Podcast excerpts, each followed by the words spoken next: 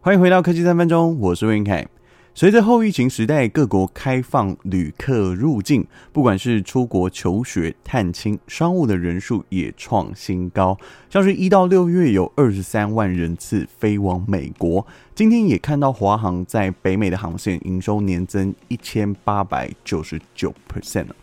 这种长途旅程的航线是怎么样进行联网，又透过什么样子的技术进行沟通的呢？慢慢说给你听。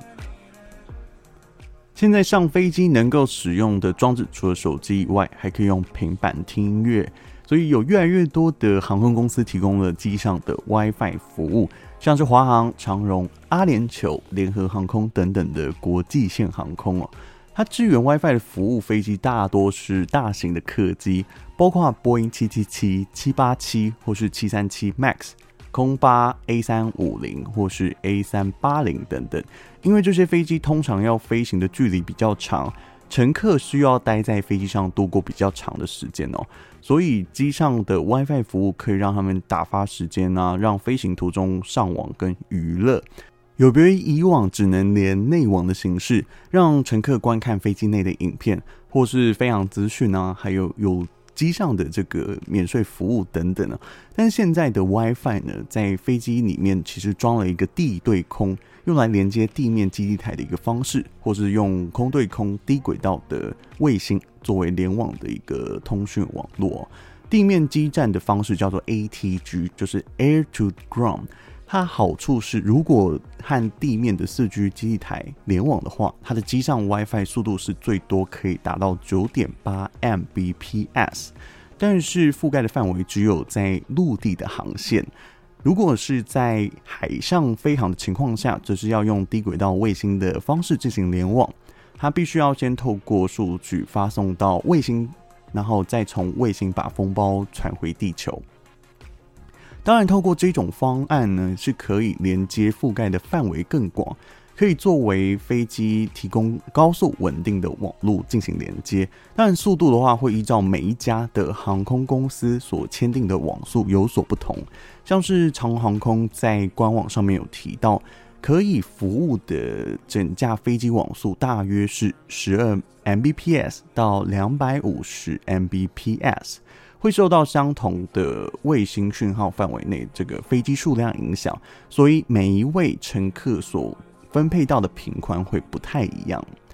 那机上 WiFi 服务的收费哦，是按照使用的时间或是流量进行收费的。当然，有一些航空公司它会主动提供给商务舱或是头等舱能够使用免费的机上 WiFi，但是流量也有可能会被限制。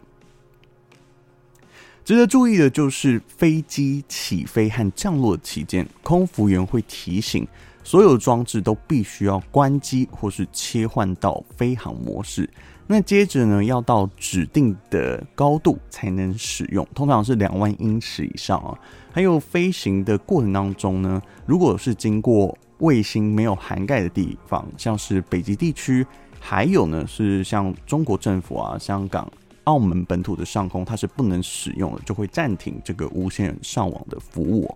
那部分的网站呢，还有应用可能就会被加以限制，好像是成人频道啊，或是 YouTube，还有就是不能用 VoIP 的网络电话，还有视讯电话的这种服务，主要是为了让客舱的秩序，还有避免有人占用了大量的频宽哦。那说完了飞机上使用 WiFi 的一些规则，你一定会很好奇，到了二十一世纪的今天，为什么飞机上的仪器尽管很先进，但是还是必须要开启飞行模式？主要有几个原因哦。像是早期是避免电子装置的电磁干扰，因为飞机上的通讯和导航系统都是透过无线电的技术。如果电子装置的电磁波还有飞机的通讯啊这种发生干扰的情况下，可能会导致飞机的通讯中断、导航失误等等，从而会危及了飞行的安全。第二个是为了避免乘客的注意力分散，还有为了确保机舱内的安静还有秩序。起飞和降落是飞行最危险的一个阶段哦，在飞机上的每一位成员都需要集中注意力，配合机组人员的操作。那如果乘客在起飞和降落的时候使用电子装置，可能会产生分散注意力，增加了飞行安全的风险哦。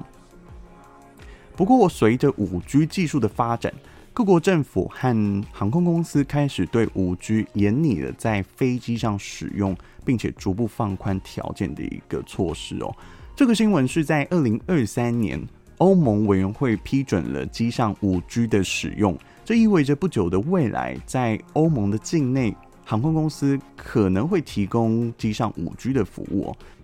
另外，美国联邦航空管理局 FAA。还在研究五 G 在飞机上的安全性，这主要是因为五 G 使用更高的频率，还有可能会对飞机上的通讯啊，还有导航系统造成部分的干扰，所以 FAA 正在讨论说，二零二四年之前呢，必须做出决定，是否允许美国航空公司提供机上五 G 的服务。在中国的部分，民航局也研究五 G 在飞机上的安全性，预计二零二五年也会做出裁示。与此同时呢，中国移动已经提供了五 G ATG 的解决方案，可以为每一架飞机提供四百二十 Mbps 的下载速率，上传的部分是六十六 Mbps，它不需要呃太多的基地台就可以产生出全。中国的一个航线覆盖联网，大约是一千个机台就可以做到。那未来如果五 G 随着 WiFi 的技术一起开放在飞机上使用，是不是同时也会象征着飞航模式时代即将结束？以后飞航模式还能拿来怎么用？欢迎底下留言一起分享。以上就是今天的节目内容，希望你会喜欢。现在在 YouTube 也能收听科技三分钟喽，欢迎按赞、订阅并分享。我是温凯，我们下次再见，拜拜。